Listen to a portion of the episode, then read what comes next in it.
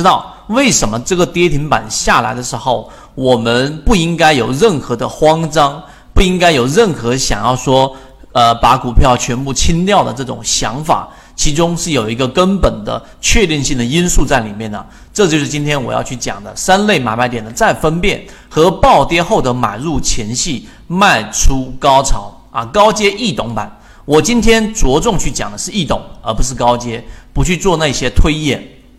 我们先来看一看，随着我们的时间增加，我们已经走到了第十三节啊。那到后面，我一开始就想跟大家先说明白一个事情，就是。随着你的进度越来越增加，然后我看到第十节、第十一节有人说讲的越来越精彩了。我们讲的精彩的原因，可能是你的这一个呃这一种对于市场的理解，感觉好像刷新了认知。但我们不是为了精彩而精彩，站在纯技术的角度，任何的这一种买卖点，大家注意看，任何的买卖点，归根结底都是某级别的第一类买卖点，你一定记住这一个。包括刚才我画那个图，第一类买点，第二类买点，第三类买点，归根结底都是某一个级别的第一类买点。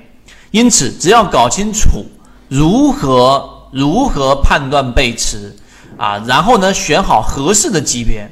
啊。这里面我顺便也提一下，今天有人问我说：“一博老师，这个某某某股票，然后是不是达到了第一类的这个买点？”我给的回复是你画给我看一看。然后呢，为什么？他说我不知道，我就大概觉得他连级别都没有选择好，没有这样的级别思维，其实就还不算入门，明白了吗？你一定要选好合适的级别，选好个股，然后再在这个级别里面的次级别去寻找第一类、第二类、第三类买卖点，这个过程是固化的，是没有任何的这种其他的选择的。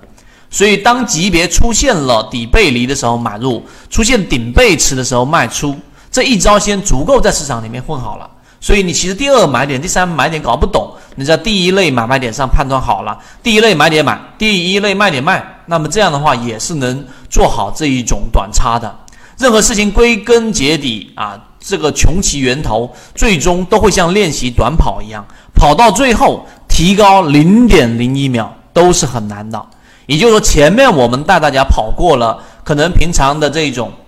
人是在走路，我带我们用择期缠论带着大家跑了起来。但是，当你达到大家的这一种一定的水平之后，越往后提高就越难。所以呢，复杂程度和难度会越来越深。所以，如果大家一时间啃不下来，那么可以选择把握自己明白的操作方式和模式来进行操作。随着你的市场经验逐步逐步增多了，那么后面你会发现很多问题是在做着，在理解的过程当中，逐渐逐渐有了我们所说的直觉，直觉啊这一个系统一，那么最后你就不失为一种学习的办法。所以最好的方法就是实践，然后不是说要去做很多的推演。